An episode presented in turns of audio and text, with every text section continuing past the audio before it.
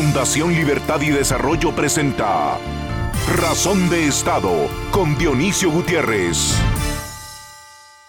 Vivimos en el campo, en pueblos pequeños y ciudades grandes. Somos 640 millones de seres humanos que compartimos un continente, tenemos ilusiones comunes y deseos de vivir en libertad.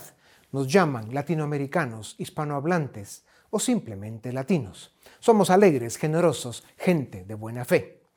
Es cierto que vivimos tiempos de prisas, preocupaciones e incertidumbre. La economía global se hizo insuficiente, la tecnología nos agobia, la política nos decepciona, pero el optimismo y la esperanza siempre nos acompañan. Vivimos tiempos de malas noticias, amenazas y miedos compartidos. Estos son los titulares y el contenido de los discursos en los cuatro puntos cardinales. Con serenidad, pero sobre todo con responsabilidad y optimismo, a partir de hoy gracias al generoso Canal de las Américas, desde esta tribuna que lleva el nombre de Razón de Estado, haremos nuestro mejor esfuerzo para traerles una voz informada, respetuosa, clara, firme, sin dobleces.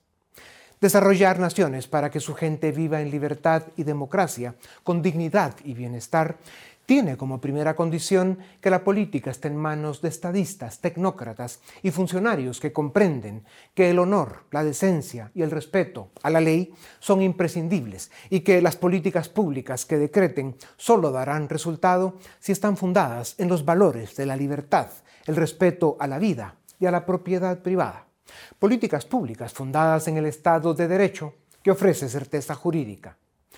La segunda condición es que la economía crezca lo suficiente para crear oportunidades para todos, sin olvidar que la economía solo crece si la política funciona. Desde las tribunas donde he tenido el privilegio de expresar mi voz con libertad, esta ha sido con demasiada frecuencia un grito de protesta por la quiebra moral en la política y la desvergüenza de tanto delincuente que se hace llamar político. Desde hace años he denunciado que el verdadero enemigo a vencer en América Latina es nuestro subdesarrollo político. Somos una región en la que se han perdido el orden, la ética y la estética que la democracia exige y por eso vivimos caos sistémicos marcados por la incompetencia política, el populismo, la criminalización del Estado y la indiferencia ciudadana, viejos males que erosionan nuestro presente y amenazan nuestro futuro. Construir naciones prósperas, libres y modernas tiene como condición que suficientes mentes, corazones y voluntades coincidan defendiendo y promoviendo los valores de la democracia liberal y republicana, democracias que respetan la ley, dan su lugar al ciudadano, al ser humano, el centro de la creación. América Latina vive años de incertidumbre, frustración y desesperanza, una realidad que no permite proponer ni prometer soluciones fáciles. Quien lo haga no construye democracia, practica la demagogia. Cada semana, gracias a NTN 24, el canal de las Américas, desde Razón de Estado, llegaremos a ustedes para compartir y demostrar que los valores de la libertad, hoy más que nunca, mantienen su relevancia indiscutible, su efectividad y su vigencia. A partir de hoy tendrán ustedes mi compromiso y mi palabra para promover y defender con optimismo y convicción los valores que fundan el manifiesto liberal en que creemos. Los latinos somos gente buena, queremos vivir en un continente libre, con justicia, sin odio, con respeto, sin conflicto. Queremos ser naciones solidarias donde se dignifica al ser humano, con juventudes que reivindican la política. Queremos ser pueblos para los que el honor y la decencia tienen significado, países donde merece la pena nacer y morir. Queremos ser naciones con democracia, Estado de Derecho, desarrollo y libertad. A continuación, el documental En Razón de Estado. El mundo quisiera estar viviendo un mejor siglo XXI Llevamos dos décadas de sustos y sorpresas. En América Latina, los gobiernos en la mayoría de nuestros países están cayendo en el populismo y distintas variantes del socialismo del siglo XXI.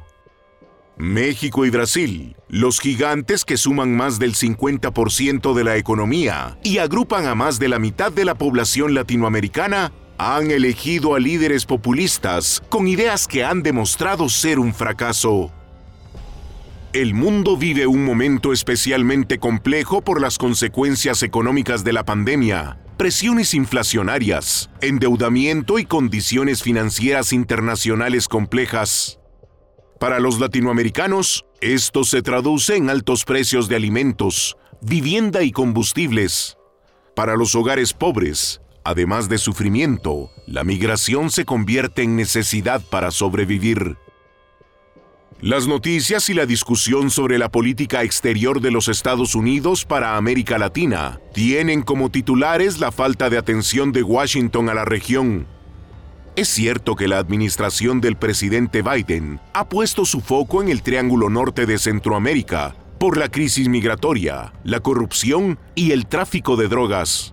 Pero la realidad es que los problemas de los países latinoamericanos solo podrán resolverlos sus ciudadanos, empezando por elegir mejores gobernantes. El desencanto y descontento en el mundo es manipulado por los extremos ideológicos, siempre populistas, autoritarios y deshonestos, pero es la izquierda radical la que mantiene una cruzada histórica en contra de la libertad, la democracia y el capitalismo, con narrativas distorsionadas sobre desigualdad, identidad y otras trampas.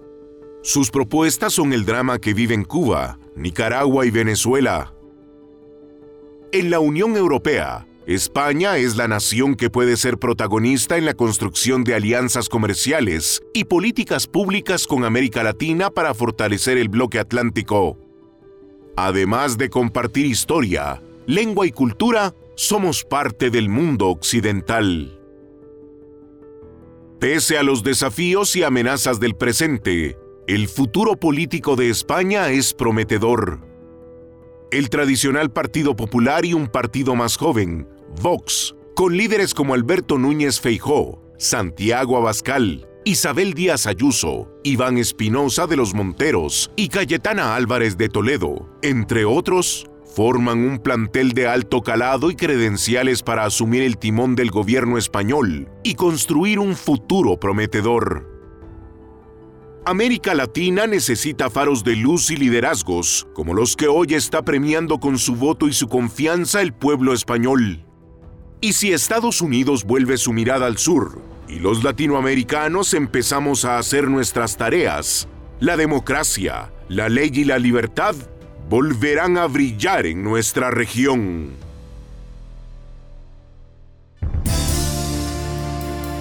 A continuación, una entrevista exclusiva en Razón de Estado. La política es una de las profesiones más ingratas y difíciles en estos tiempos. Son escasas las buenas personas que se atreven a dar un paso al frente para servir a su país. El problema es que con demasiada frecuencia es el oportunista, el inútil, el deshonesto, quien lo hace para cualquier cosa menos para ser un dirigente político respetable y un servidor público ejemplar. Al mismo tiempo en que hacen tanta falta los héroes en la política, capaces y comprometidos en respetar y defender los derechos de los ciudadanos, en especial sus libertades, también vivimos una era de desinformación, descalificación y mentira. En estos tiempos es indispensable estar bien informado, de buenas fuentes y desarrollar un pensamiento crítico. Al final, lo importante es preservar nuestras libertades, en especial el derecho a elegir a nuestros gobernantes en elecciones libres y transparentes. Para hablar del estado de la política y la libertad en Iberoamérica, en tiempos en los que América Latina necesita faros de luz, energía y claridad para salvarse a sí misma, tengo el gusto de presentarles a Santiago Abascal, presidente del partido político español Vox y de la Fundación Dicenso. Santiago nació en Bilbao, País Vasco. Entró a la política a los 23 años como alternativa para defender su vida por los ataques y amenazas de la banda terrorista ETA, que en aquellos tiempos hizo tanto daño en España. Santiago, bienvenido a Razón de Estado. Muchísimas gracias. Es un placer. América Latina pasa por, por un momento eh, muy malo en la política. Eh, la izquierda populista, el narcotráfico y la corrupción están destruyendo nuestras instituciones, la democracia, la división de poderes y los derechos y libertades de los ciudadanos. Washington está desconectado de la región de muchas maneras, solo queda España. ¿Qué valores, qué liderazgos eh, deben gobernar España para que su país pueda eh, ser un faro de eso, de libertad, democracia y Estado de Derecho para América Latina? Bueno, yo creo que en realidad en estos momentos no queda ni España. Confiamos en que quede España o que se recupere España dentro de un año cuando podamos recuperar eh, la voz y el voto que en España se nos ha arrebatado también con mentiras por parte de un gobierno dispuesto a pactar con todos los enemigos de la democracia, del orden constitucional y de la unidad de la nación, y por parte de un gobierno, el gobierno actual de España, que está directamente conectado con el Grupo de Puebla, con el Foro de Sao Paulo, a través de la ministra Montero, a través del expresidente José Luis Rodríguez Zapatero. Por lo tanto, España en estos momentos se ha convertido también, a través de su gobierno, en cómplice de, la deriva totalitaria que se vive en Hispanoamérica en Iberoamérica. pero lo cierto es que debemos hacer una reflexión de qué errores estamos cometiendo. Yo creo que uno de los principales errores es no trabajar juntos. Aquellos que tenemos diferencias, que probablemente no pensamos exactamente lo mismo, pero que creemos que hay que defender la democracia, que hay que defender el Estado de Derecho, que hay que defender la propiedad privada, que hay que defender las libertades, y que tenemos distintas opciones políticas en nuestros países y no somos capaces de ponernos de acuerdo para combatir de manera organizada y ordenada lo que representa el Grupo de Puebla y el Foro Sao Paulo. Claro, para combatir, por supuesto, esas políticas y esas ideas que han demostrado ser un fracaso en el mundo, pero sobre todo para defender y promover los valores de la libertad, ¿no? el Estado de Derecho, la democracia, la, alternabilidad en, los gobiernos a través de elecciones libres y transparentes. Y por eso Santiago, a diferencia de América Latina y también de la mayor parte de Europa, si no toda, España eh, tiene una oferta política desde la oposición eh, más estructurada, con un discurso más claro, pero sobre todo con ideas y valores claros que de alguna forma reflejan los valores de Occidente que han desarrollado naciones y las han llevado a niveles de bienestar aceptable. ¿Por qué entonces es tan importante que logren ese acuerdo que decía eh, para que haya una pues, coalición potente del lado correcto de la historia? Yo creo que es esencial, pero casi prefiero señalar cuál es el obstáculo. El obstáculo es la agresividad de la izquierda, de la izquierda socialista, comunista, de sus nuevas reinterpretaciones históricas, que es una agresividad que busca la política de la cancelación, que directamente señala a todo el que se opone a sus pretensiones, eh, calificándolo, denostándolo políticamente, intentando demonizarlo. Y eso genera que algunos movimientos, algunos partidos en el ámbito de la derecha, del mundo conservador, se asusten y no sean capaces de, dar esa batalla. En España hemos utilizado el término de la derechita cobarde en referencia a algunas actuaciones del Partido Popular que fueron incapaces de, dar el relevo necesario al socialismo una vez que se obtuvo el poder hace unos años. No fueron capaces de echar abajo las políticas socialistas, ni en materia de valores, ni en materia fiscal. Realmente se han hecho cosas eh, muy equivocadas. Creo que también en algunos países de Iberoamérica ha pasado lo mismo. Se ha abierto la puerta a la izquierda, quizá por la debilidad de las opciones de derechas eh, en Argentina, en Chile, en Colombia. ¿Cómo resolvemos eso? Santiago, en, América Latina, Vox eh, sería un partido de centro derecha, realmente, si uno analiza sus políticas y sus propuestas. Sin embargo, en España, pues cierta parte de la prensa, algunos grupos, pues, se han dedicado a calificarlos o a pintarlos a ustedes de extrema derecha. ¿Por qué? ¿Cómo corrigen eso, que sin duda alguna hace daño? Pues no tenemos ninguna preocupación en corregirlo, porque creemos que todo el tiempo que utilicemos en defendernos de una acusación infundada, no lo empleamos en acusar a aquellos a los que hay que señalar, que son culpables de la deriva totalitaria de una gran parte del continente y también de la deriva totalitaria que estamos viviendo en algunos lugares de Europa. Quienes nos señalan de esa forma defienden el comunismo y el socialismo, que son las ideologías más devastadoras que ha habido sobre la faz de la Tierra, responsables de los mayores crímenes de la historia de la humanidad. Nosotros no hemos venido a justificarnos, a pedir perdón o, a defendernos de falsas acusaciones, hemos venido a señalarlos. Esta gente tiene muchos autoparlantes, ¿no? se dedican mucho a eso, pero en todo caso, desde México a la Argentina, empezando por López Obrador y los Fernández en el sur, em, en este momento América Latina pasa por un muy mal momento y que al final ese mal momento va a significar pobreza y subdesarrollo para los latinoamericanos. Por eso es tan importante que eh, se trabaje en las formas y se mantenga el fondo en el discurso eh, y en la defensa de las ideas que le permiten a las naciones progresar. ¿Tiene algo eh, que corregir Vox en las formas y poder ser más claro en el fondo de las ideas que defienden? Yo creo que, que, no. Vox lo que tiene que hacer es tener mucha más influencia y lograr que los medios de comunicación no estén subvencionados por el poder público, que suele ser un poder público de izquierdas, pero no puede dejarse influir, ni asustar, ni, ni atemorizar. Vox es un partido muy firme en el fondo y un partido muy respetuoso con las formas.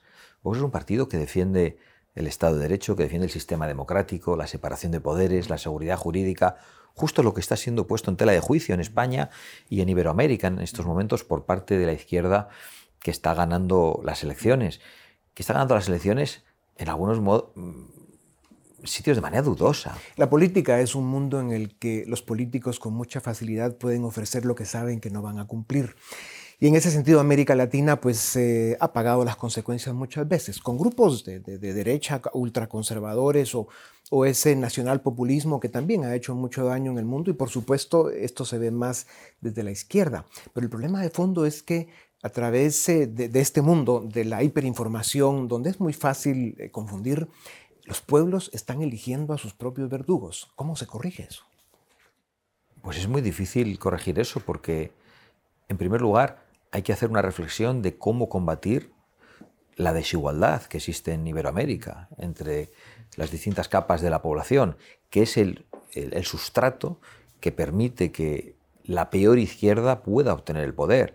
Hay que ver también cómo se logra que el narcotráfico, que la delincuencia, que el crimen organizado no influya en los distintos gobiernos.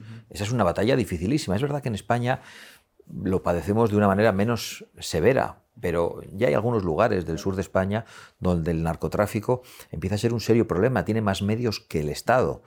Y si eso no se combate, si eso no se estirpa, acaba creciendo, acaba creciendo y ustedes lo saben bien, acaba teniendo el poder que tiene un Estado. Claro. Entonces nosotros estamos convencidos de que el, mayor error ha sido la falta de claridad en el combate de ese tipo de, y el discurso de la desigualdad ha sido muy hábilmente manipulado por la izquierda. Em, promoviendo la lucha de clases y la confrontación, en vez de explicar que la forma de resolver el grave problema de desigualdad que sin duda alguna vive especialmente América Latina es a través del crecimiento económico, de la creación de oportunidades, de la certeza jurídica que las economías necesitan para crecer. La prueba está en los países eh, desarrollados, ricos, donde los niveles de bienestar son altos. Ha sido precisamente el capitalismo, la libertad, la certeza jurídica, el libre mercado, los que han hecho que sus economías crezcan. Entonces, ¿por qué estamos perdiendo quienes creemos en los valores liberales, eh, que además las pruebas nos confirman qué es lo que ha desarrollado el mundo? ¿En qué estamos fallando para no solo comunicar, sino convencer a la gente de que ese es el camino correcto? Bueno, en primer lugar hay que poner en tela de juicio algunos procesos electorales, probablemente. Cuando el narcotráfico influye a través de la economía, a través de la financiación de candidatos, a través del miedo que se provoca a otros candidatos, eso es algo que altera los resultados, sin ninguna duda. Por otro lado, también hay que hacer una reflexión sobre cuáles son los errores que nosotros mismos cometemos, por qué no logramos que esos mensajes se puedan explicar a la población. Y yo creo que eso es esencial, no solo defender la libertad de mercado de verdad, no los eh, oligopolios que a veces se crean con excusa de la libertad de mercado, defender que, esa riqueza de las naciones acabe llegando a todos a través del empleo, que es justo lo que destruye la izquierda, lo que destruye el socialismo. Y para eso hay que ser muy audaz, hay que ser muy generoso. Y probablemente en eso todo el mundo conservador en Iberoamérica tiene que hacer una reflexión de por qué se ha fallado, cómo es posible que las ideologías más fallidas y más totalitarias de la historia de la humanidad hayan vuelto a triunfar con otras caretas. Lógicamente porque no tienen escrúpulos, porque están dispuestos a liarse con el terrorismo y con el narcotráfico. Pero además de ese señalamiento que hacemos, debemos hacer una autocrítica. Hay dos temas de los que se habla poco en las mesas del debate público del mundo y por supuesto en, Iberoamérica.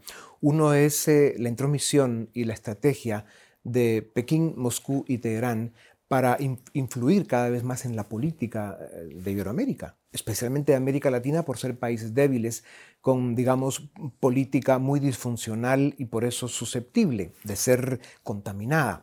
Eh, ¿Por qué es tan importante, primero, identificar, hacer el análisis correcto y luego exponer eh, de forma clara esa gran amenaza que representa, por un lado para América Latina y por otro lado para Estados Unidos, el hecho de que China principalmente quiera a través de Moscú y Teherán pues contaminar la región como hay tanta evidencia sobre el tema en elecciones, en el discurso político y en la lucha de clases.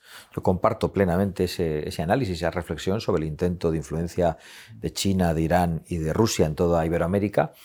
Lo que es sorprendente es cómo otros han bajado los brazos, cómo, por ejemplo, eh, eh, el vecino del norte, Estados Unidos, ha renunciado a ejercer esa influencia, o cómo la propia Europa, a través de España, a través de Portugal, con lo que representan históricamente desde un punto de vista de, la conexión tan fuerte que representan dos lenguas tan habladas como el español y el portugués, cómo se ha renunciado a esa, a esa relación, a esa influencia, cómo se ha renunciado a que eh, precisamente toda Iberoamérica, a través de, Europa y de Estados Unidos, pudiera incorporarse a una visión más eh, atlántica del mundo en defensa de la democracia, en defensa de las libertades, en defensa de la prosperidad de las naciones.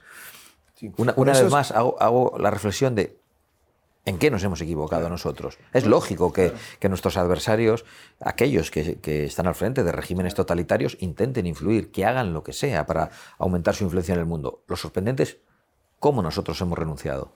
Por eso es que esa desconexión que se siente, se percibe que es real desde Washington hacia América Latina, hace tan importante que España pues rescate ¿no? su posición de faro de luz para hacer un esfuerzo eh, coherente, consistente y coordinado para rescatar la democracia, la racionalidad política, la racionalidad económica en América Latina. Eso fortalece a América Latina y por supuesto a España también.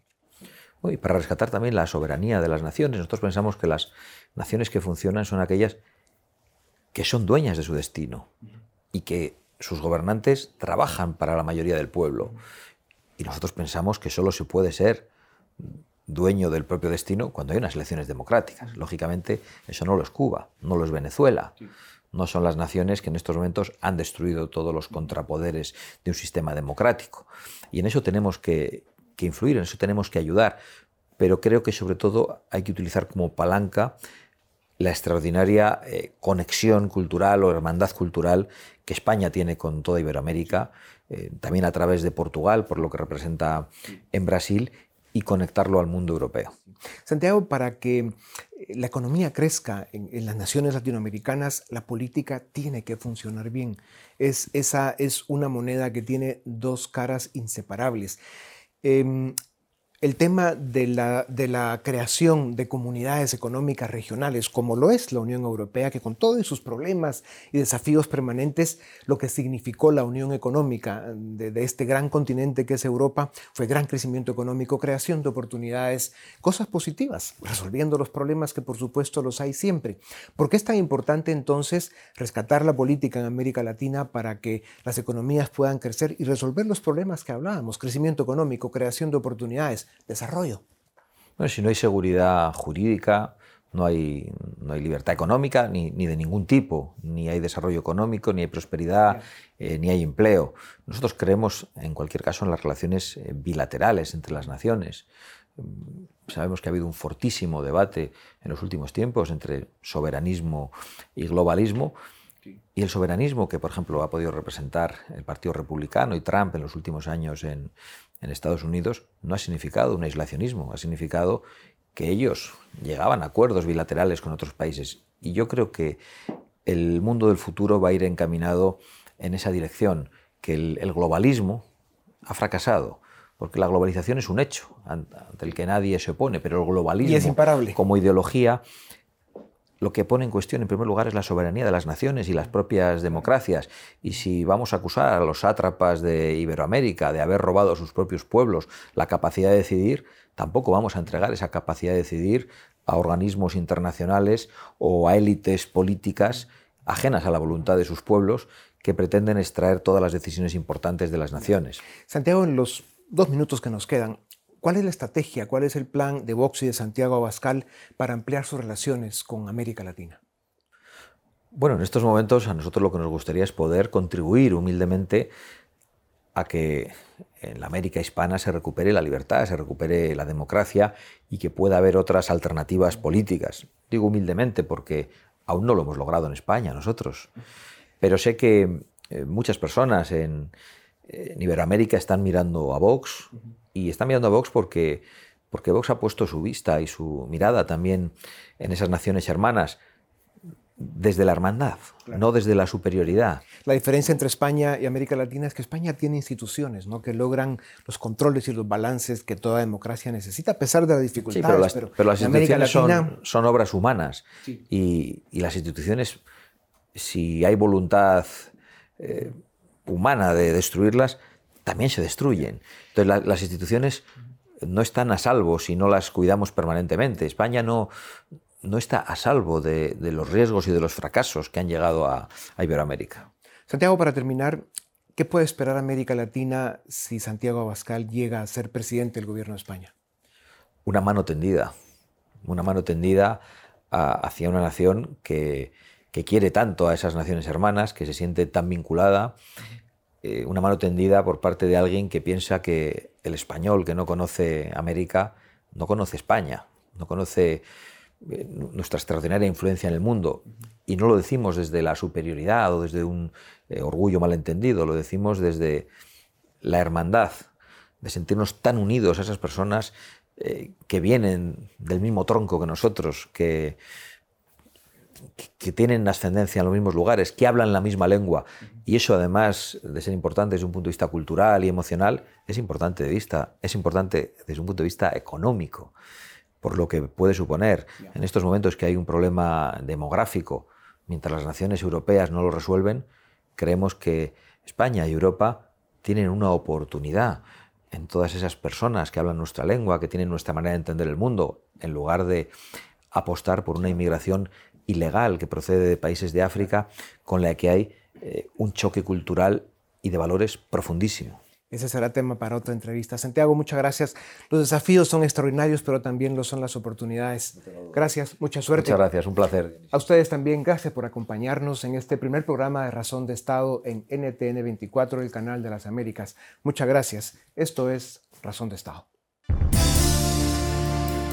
A continuación, el debate en Razón de Estado. Bienvenidos al debate de Fundación Libertad y Desarrollo. China vive momentos históricos.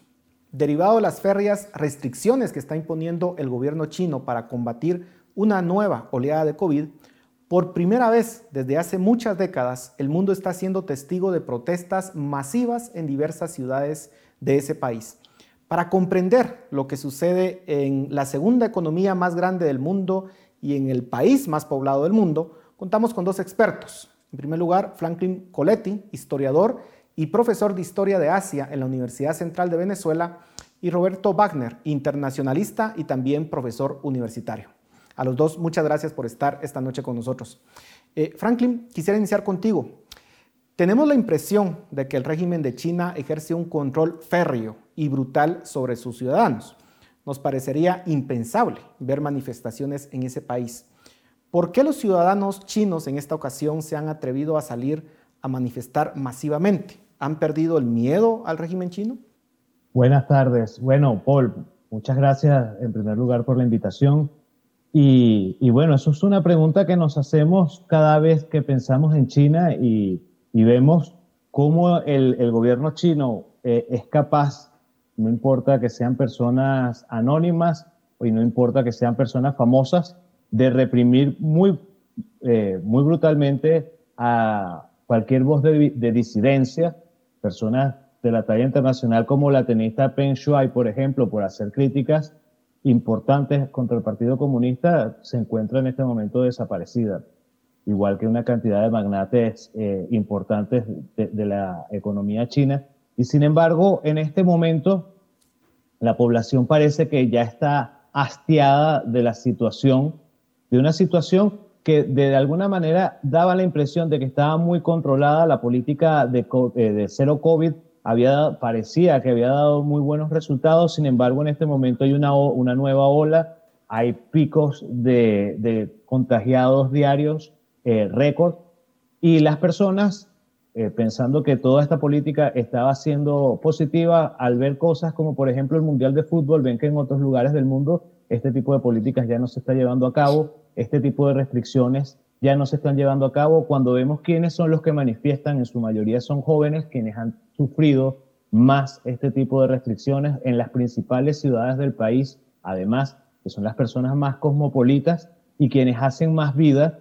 Y lo vemos como, como, una gran, eh, como una gran expresión social en contra de unas políticas de Estado. Sin embargo, por debajo se ve muy solapadamente que comienza a escucharse también la disidencia contra el Partido Comunista, la disidencia contra Xi Jinping, y, eso yo creo que para las próximas semanas o los próximos días puede ser muy interesante ver qué, va a suceder allí. Si efectivamente el gobierno y su aparato de control va a poder silenciarlo o si efectivamente va a, a, eclosionar algo mayor a lo que está sucediendo en este momento.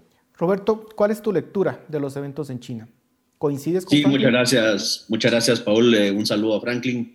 Eh, yo creo que hay, dos elementos que tenemos que tomar en cuenta. Uno, eh, no es la primera vez, o sea, no nos, lo, lo, que pasa es que no nos enteramos mucho en ciertas ocasiones de lo que han sido diferentes manifestaciones ciudadanas que se han dado en China continental. Eh, si pensamos en lo que es el territorio del Xianquén, eh, o, digamos, constantemente, particularmente la minoría uigur, eh, siempre ha llevado manifestaciones, incluso se han dado algunos ataques eh, que han sido catalogados como ataques terroristas por el, em, eh, la dictadura del Partido Comunista Chino, pero después también recientemente vimos lo que fueron las manifestaciones en Hong Kong.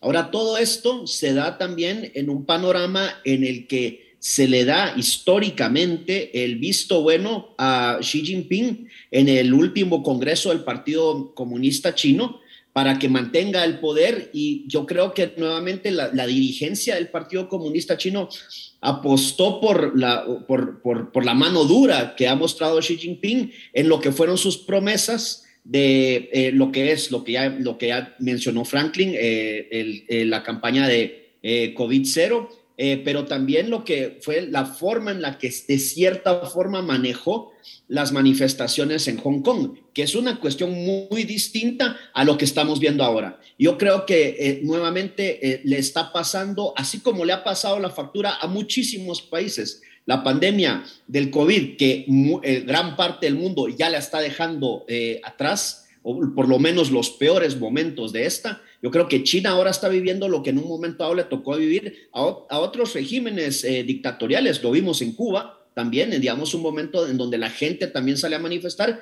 y, creo que Franklin apunta a un punto muy importante, que es los jóvenes. O sea, que cada vez se pierde el miedo, lo que digamos en un momento dado eran las generaciones que vivieron los momentos de, desde lo que fue la apertura económica que lideró Deng Xiaoping, pero que después de las protestas de Tiananmen dejó muy en claro que los, los, disturbios sociales no se iban a permitir. Pero yo creo que ahora tenemos una nueva generación eh, de jóvenes en China. Cada vez hay una mayor presencia de una clase media en ciertas áreas de, de aquel país que dicen, eh, eh, y estoy de acuerdo, es, este tipo de régimen ya no puede ser, no se puede tolerar más cuando toma medidas draconianas como las que ha estado tomando eh, para, eh, en, su campaña de COVID-0.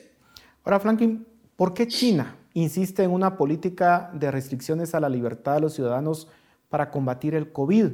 Cuando ya todo el mundo, como lo decía eh, Roberto, se alejó por completo de ese enfoque. Casi en todo el planeta la vida volvió a la normalidad y bueno, de hecho estamos viendo el mundial que aglomera a varios miles de, cientos de miles de personas.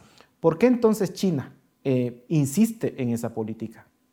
Eh, bueno, eso es muy interesante y hay que entender que a China le conviene y, le funciona mucho tener una excusa para mantener niveles de represión importantes. Roberto decía algo, pero extremadamente importante, que son las clases medias emergentes dentro del país, que no solamente aspiran eh, una eh, eh, una ascendencia económica y una prosperidad económica, sino que también aspiran a otro tipo de libertades, libertades más personales, libertades eh, más sociales.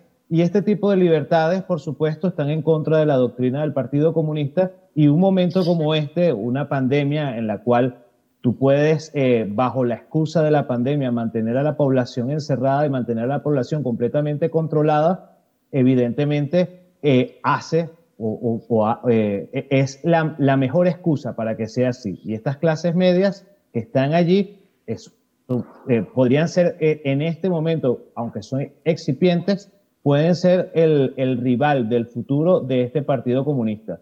Tanto que algo como esto, una hoja, una hoja blanca, se convirtió, es en este momento un arma de, lucha contra el control social. Y, y, esa hoja significa, bueno, eh, no solo la simbología de, eh, lo, que, lo, que, lo que podemos hacer con estas restricciones, sino también las libertades que tenemos. Y eso me parece muy importante porque por un lado hay una población cada vez más creciente que pide, que, que pide libertades y un gobierno que, como nos dijo muy acertadamente Roberto, eh, está apostando, un partido comunista que está apostando por esa mano dura dentro eh, hacia su población. Ahora, Roberto, ya ustedes mencionaban el tema eh, de las restricciones por el COVID y posiblemente un factor político que en este caso es la consolidación del poder de Xi Jinping. pero lo cierto es que hay un tercer factor y en este caso es el económico.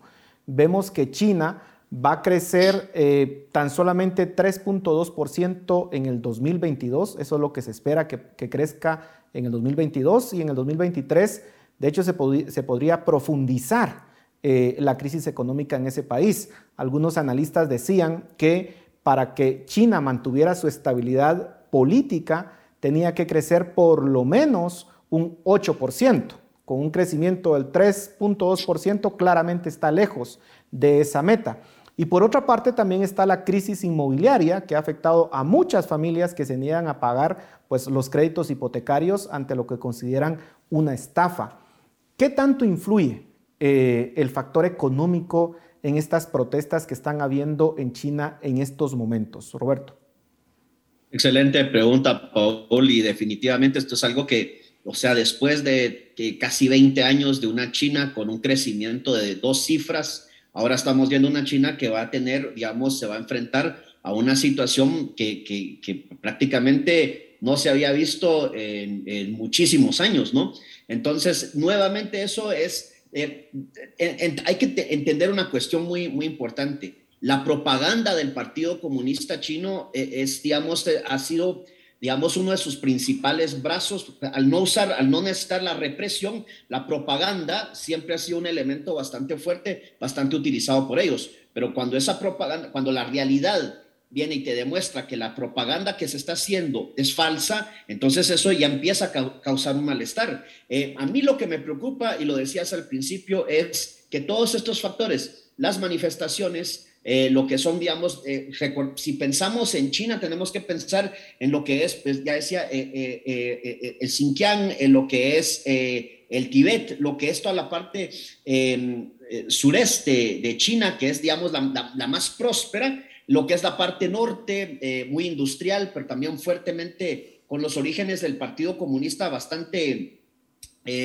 bastante históricos. Eh, mantener un control de estas cuatro Chinas, por decirlo así, ante la situación que se está dando con las manifestaciones en diferentes ciudades, con un problema económico y con un eh, Xi Jinping que se le entregó un cheque en blanco. Eh, yo creo que la muestra, la, el video donde vimos cómo es sacado Hu Jintao precisamente de una reunión política muy importante, para mí era una muestra del poderío que tiene un Xi Jinping que ante la presión interna que puede tener y lo que es una presión externa también de diferentes señalamientos en contra de su gobierno, que pueda tomar medidas más drásticas, o quien quita, siempre una cuestión muy delicada son, es el tema de las guerras, ¿no? El tema para tratar de buscar cierta unificación pero sin duda alguna eh, China va a enfrentar, como muchas otras partes del mundo, una crisis económica y eso es algo para lo que el Partido Comunista no está preparado. Cuando tenés tanta propaganda que por tantos años ha dicho, vamos a hacer la economía más grande, vamos a ser la primer potencia del mundo y de repente te, te enfrentas a esta realidad, creo que ese va a ser un gran problema que va a enfrentar no solo el partido, sino que específicamente Xi Jinping. Ahora, Franklin, ¿cómo comparar lo que sucede en China con lo que hemos visto que está sucediendo en Irán. Usualmente consideramos que Rusia, Irán y China son un eje relativamente coordinado que tratan de incrementar su influencia geopolítica en contraste con los países occidentales. Pero en estos momentos los tres parecieran eh, en problemas. ¿Se va a debilitar este eje o, por el contrario, luego de esta crisis van a salir más eh, fortalecidos? Bueno, yo personalmente creo que eh, este eje está o, se va rumbo a debilitarse cada vez más. Eh, China ha sido muy cautelosa con respecto al tema militar. Eso, eh, a pesar de ciertas provocaciones que hubo eh, hace unos meses con el tema de Taiwán, igualmente retrocedieron ante eso, muy evidentemente. Y, y eso hace, hace ver que en lo militar no tienen, por lo menos a corto plazo, aspiraciones de un enfrentamiento contra Occidente. El tema económico sí es bien importante porque China, desde que comenzó toda la crisis del COVID-19, eh, ha demostrado una gestión económica y una gestión de la crisis de la pandemia bastante poco eficiente con respecto a lo que son los mercados del mundo.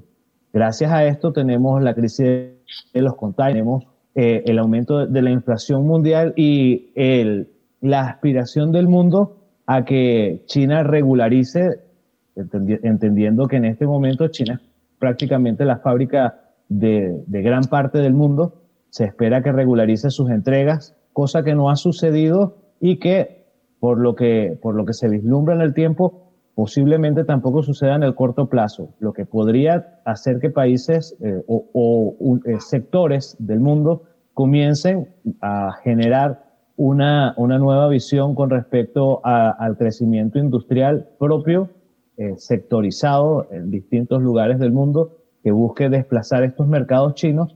Esto sería un mundo que nosotros no conocemos desde hace más de 40 años. Un mundo en, el que China deje de ser el principal proveedor de manufacturas para que haya manufacturas ya sectorizadas y un mundo con una economía distinta. Esto para China podría ser, y para el Partido Comunista Chino, eh, eh, podría ser un golpe letal. Tanto así que el mismo Xi Jinping dijo que ya ser la economía número uno del mundo no es la meta de China, por lo menos en el, en el, en el corto y mediano plazo.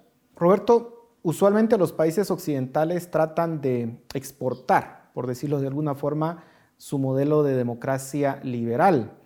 Eh, en este caso, en el caso de China, ¿podrían esos países occidentales tratar de influir en lo que está sucediendo internamente en ese país? ¿O preferirían las democracias occidentales simplemente observar de lejos estos eventos? Yo creo que sí se puede, o sea, claro, no a la, de, la forma en la que nosotros lo hemos visto en otras partes del mundo a través de intervenciones muy directas, digámoslo así, que eso, eso en el caso de América Latina hemos visto cómo, digamos, esa exportación muchas veces ha fracasado.